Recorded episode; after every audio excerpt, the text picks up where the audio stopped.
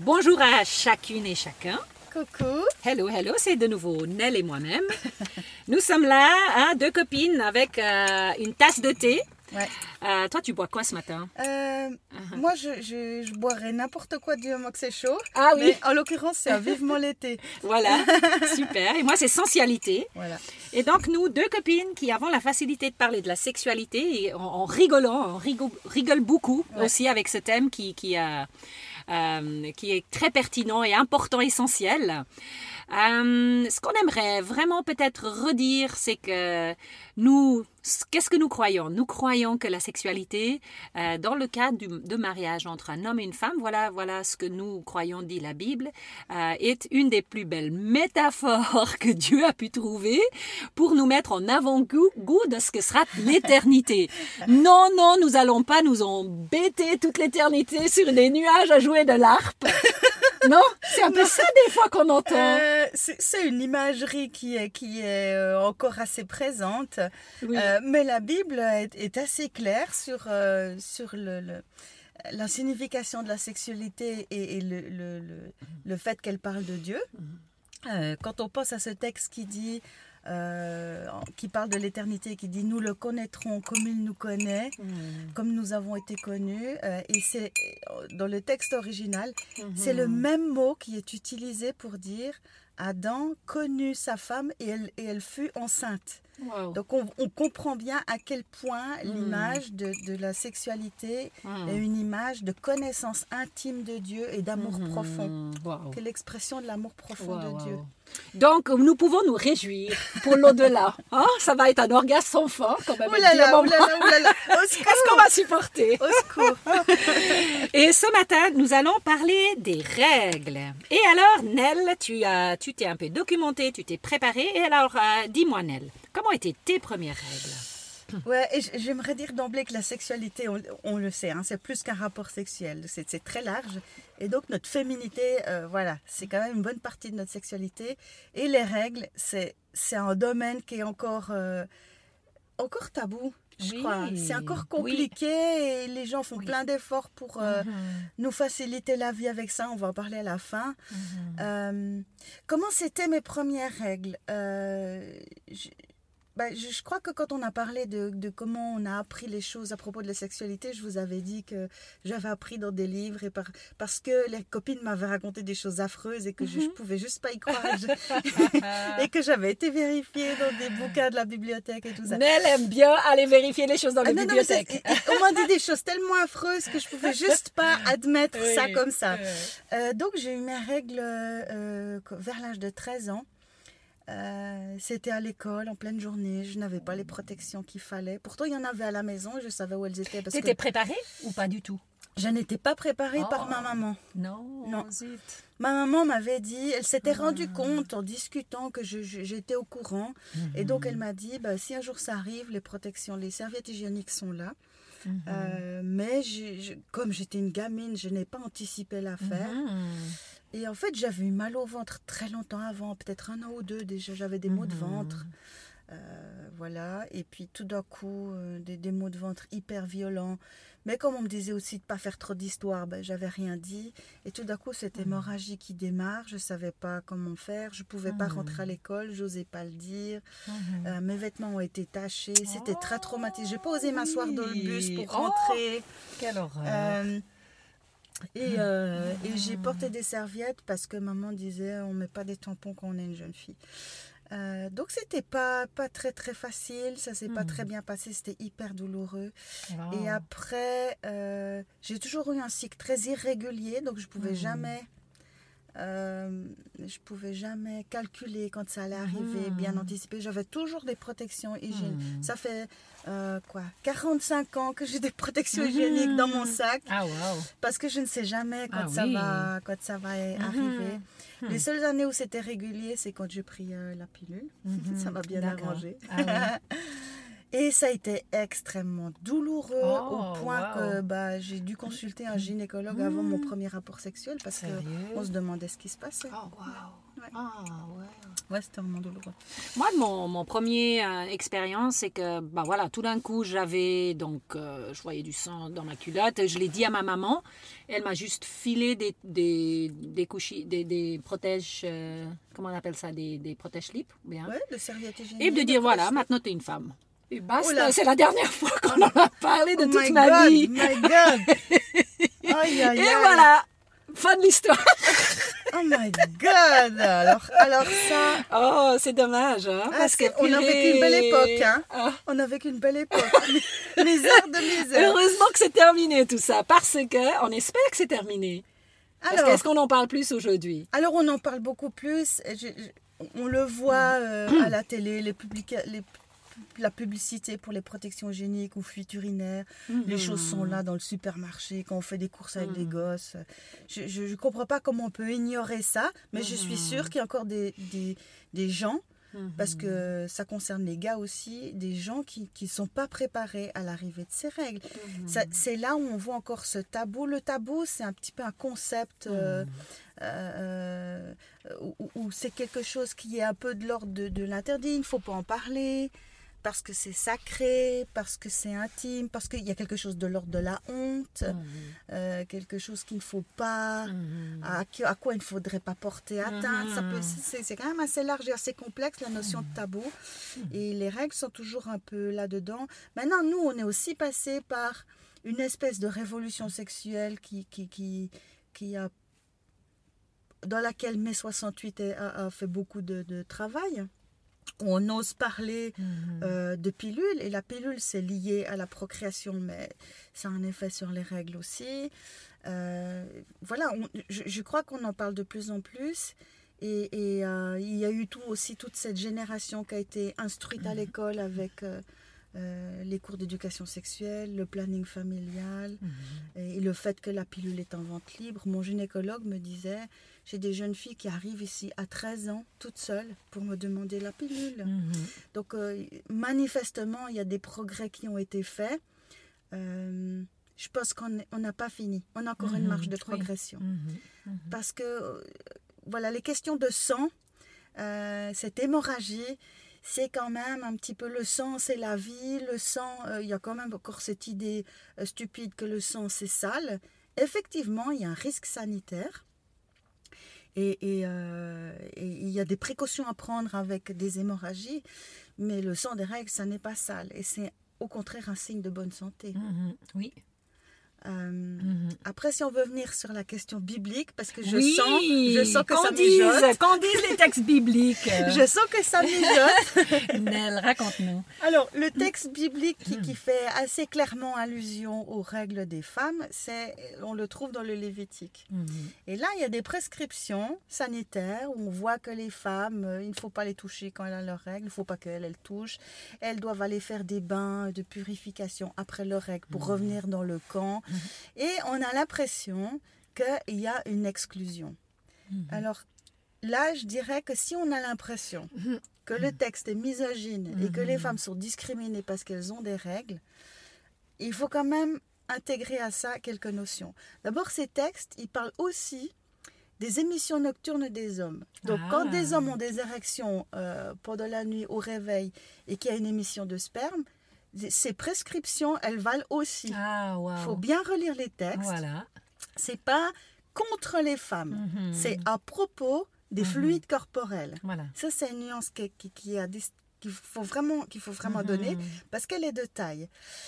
Euh, et ensuite, euh, c'est des prescriptions qui sont sanitaires, on est d'accord, euh, parce que à l'époque, ben, on n'avait pas d'autres, d'autres, comment est-ce qu'il faut dire, d'autres techniques sanitaires que de se laver.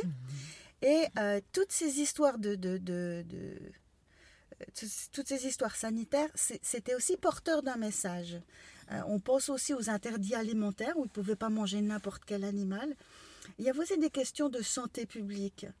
Et quelque part, il faut entendre au deuxième, troisième degré ce que ça veut dire, c'est vous êtes un peuple saint, vous devez rester pur et vous devez avoir un comportement qui, qui est propre à Dieu, qui est pur, qui est saint et qui n'est pas le même que celui des autres. Mhm.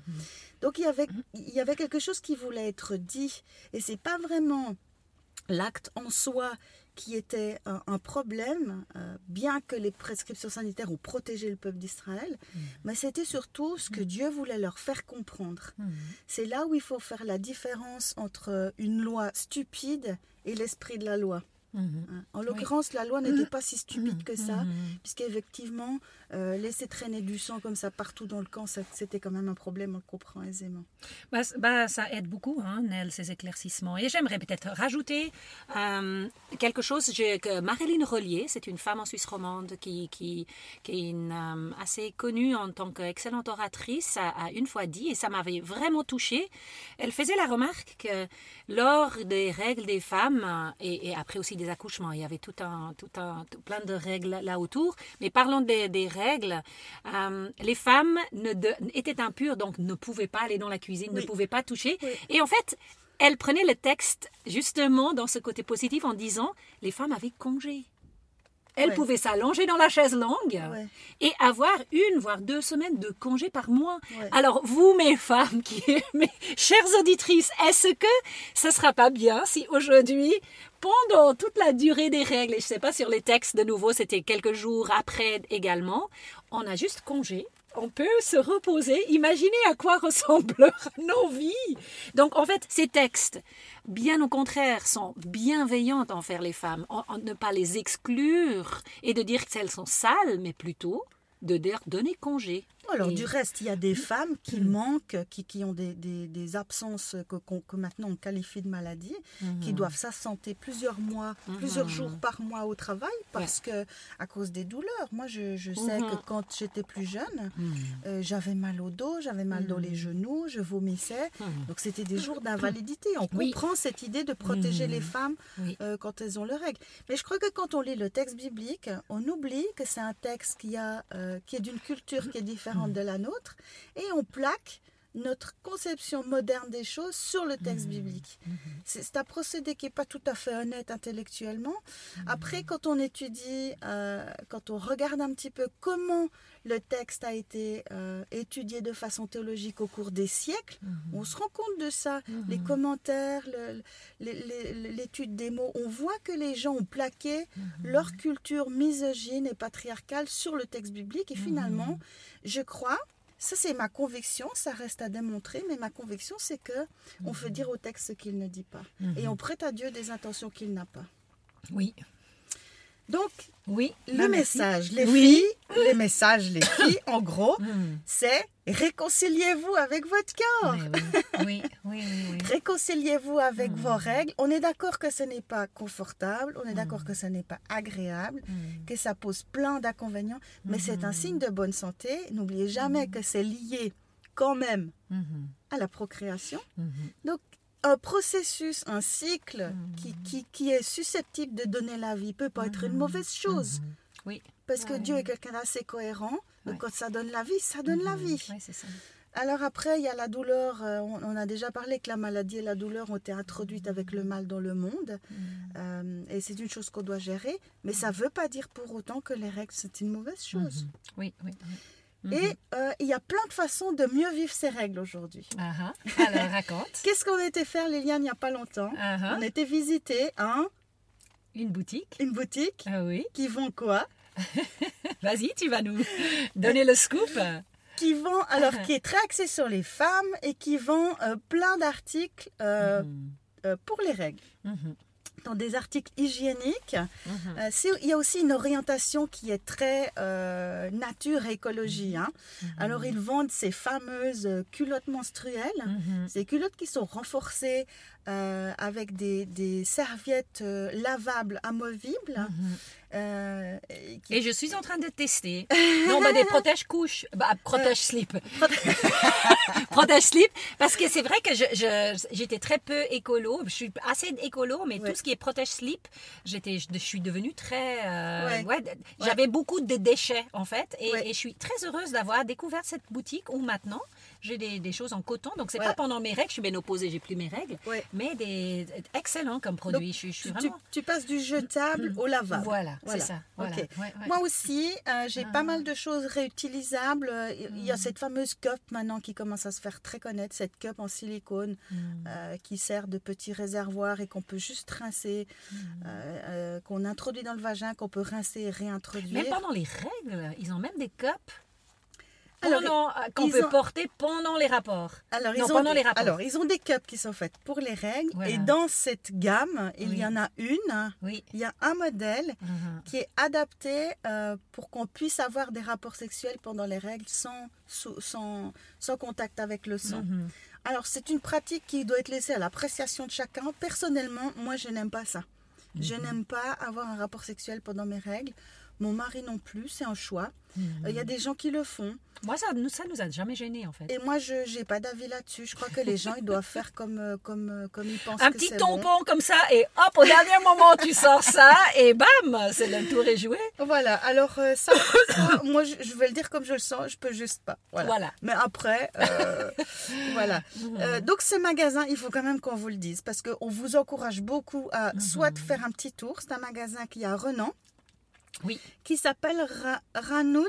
J'espère que je le dis comme il faut, parce qu'il y a un petit accent sur, euh, sur le N. Est-ce qu'on dit Ranout? Je ne sais pas. Euh, c'est- un magasin dédié, dédié aux menstruations, qui, qui est à la rue de l'Avenir à Renan. Et ils ont un site internet www.ranute.ch. Euh, ça vaut la peine d'aller le visiter. Mais elle a aussi des autres articles pour les règles. hein. Elle a par exemple ces petits dispositifs en carton pour faire pipi debout sans Oui, enlever son pantalon. oh, j'étais heureuse de les trouver parce que je revendique la liberté de la femme en, pro- en, en randonnée qui n'a pas besoin devant tous ces hommes randonneurs de baisser sa culotte. Depuis, tu sais, c'est avant quand on avait des jupes, il n'y avait pas Oui. de souci. Oui, Mais depuis qu'on n'a plus de jupes, oui, oui. c'est hyper humiliant, je sais pas. Ah oui, alors. Voilà. Donc elle a, elle a ce genre de petites choses. Elle a, elle a, euh, alors les, serviettes lavables, on en a parlé. Elle a du matériel pour entretenir ses, ses culottes menstruelles. Donc il y a, il y a des détergents. C'est vraiment une, une gamme qui est assez complète. Et elle a aussi un dispositif pour faire des exercices périnéaux. Donc c'est vraiment. Mmh. Euh, Elle dit que c'est un magasin qui est dédié aux menstruations, mais il y a quand même Mhm. beaucoup de choses qui dépassent la menstruation et qui sont vraiment euh, pour la femme. Et vivement que cette- ces boutiques ouvrent dans toutes les villes de- Ouais. et villages de Suisse Ouais, romande. Parce voilà. que, purée, c'est- c'est juste à Renan, vous imaginez que toutes les femmes qui habitent en Suisse romande Doivent aller à Renan. doivent tout aller à Renan. Alors, euh, Alors la boutique est toute petite, on espère qu'elle s'agrandit, qu'elle se Oui. multiplie. Et Ah puis oui. la personne qui gère ce magasin, elle est Uh-huh. adorable, elle Ah est oui. très ouverte, elle est à l'écoute. Elle connaît plein de Arnaud. choses. Oui. Euh, elle m'a fait une excellente impression. Franchement, les filles, si vous vous posez des questions, si vous n'êtes pas à l'aise avec des choses, allez Ah. faire un tour. Avec vos filles Euh, avec les filles, avec, Avec vos, vos filles. filles. Mhm. Euh, c'est vraiment un plaisir. Quoi. Parce que toi, tu as d'autres euh, t'as d'autres Oui. euh, idées encore. Hein, Je voulais, choses- voilà, Ouais. je voulais vous parler de quelque chose quand notre fille euh, a, a- a commencé à, à être entre l'enfance et l'adolescence. Je sentais que c'était pas trop facile pour elle. Et euh, j'avais une amie qui, qui était animatrice dans l'association Mon corps et moi, euh, que vous pouvez aller aussi consulter sur Internet. C'est une association qui propose des journées ateliers sur les thèmes de, du cycle menstruel. Alors, ils ont commencé avec euh, des journées mère-fille sur le cycle de la femme. Et j'ai passé une journée avec ma fille où la dame nous a Elle expliqué... quel âge elle avait ta fille? Quel âge elle avait? Ah, C'était avant qu'elle ait ses règles et ça l'a beaucoup détendue et bien Ah oui, préparée. J'imagine. Euh, je pense qu'elle avait peut-être, je sais pas, 11, 12, 13 ans, je me Hmm. souviens plus avec précision. Oui. Euh, elle, vous, elle, elle vous explique les choses, mais d'une façon très peu scolaire, d'une façon très, euh, très détendue. Très, on, on a, on a presque, euh, c'est presque comme pour aller prendre le thé avec quelqu'un. Mhm. Et après, elle, elle nous a montré l'appareil reproducteur féminin avec des tissus. Ah oui. somptueux, des tissus Ah oui. brillants. Ah. Elle a voulu montrer où est Mhm. l'ovule dans l'ovaire et elle avait utilisé une perle dans une Oh. boule, euh, une boule de Noël en plastique. Ouais. Et on Wow. voit cette beauté des choses. Elle parle de l'utérus comme d'un hôtel 5 étoiles pour un bébé. Oh. Euh, et moi, je me suis dit, c'est un conte. Ah oui. C'est le conte, Uh-huh. euh, le conte du cycle menstruel. Oui. C'était juste magnifique. Elle posait des questions pour que les filles se rendent compte qu'en fait elles ont des réponses, mais qu'elles n'ont Mhm. pas fait le lien. Euh, elle a fourni des réponses aussi. Mhm. Euh, Enfin, c'était vraiment une belle journée. Euh, et ils font des ateliers un petit peu partout en Suisse romande.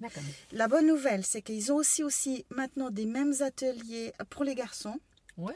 Et on peut, faire, on peut faire père-fils. Ah On peut aller avec sa marraine, on peut aller avec une Mhm. copine de la maman. Si c'est une jeune fille qui a perdu sa maman, par Mhm. exemple, elle peut aller avec une copine, il n'y a Oui. pas de souci. Mhm. Euh, et je crois qu'ils font des ateliers dans des groupes aussi. Par exemple, si un groupe de jeunes a envie de, de vivre ça, je trouve ça une bonne idée. Après. Faut pouvoir le vivre avec des gens qui sont Oui. pas qui sont pas proches. Mais je veux dire, Mhm. voilà, ça, ça peut se faire.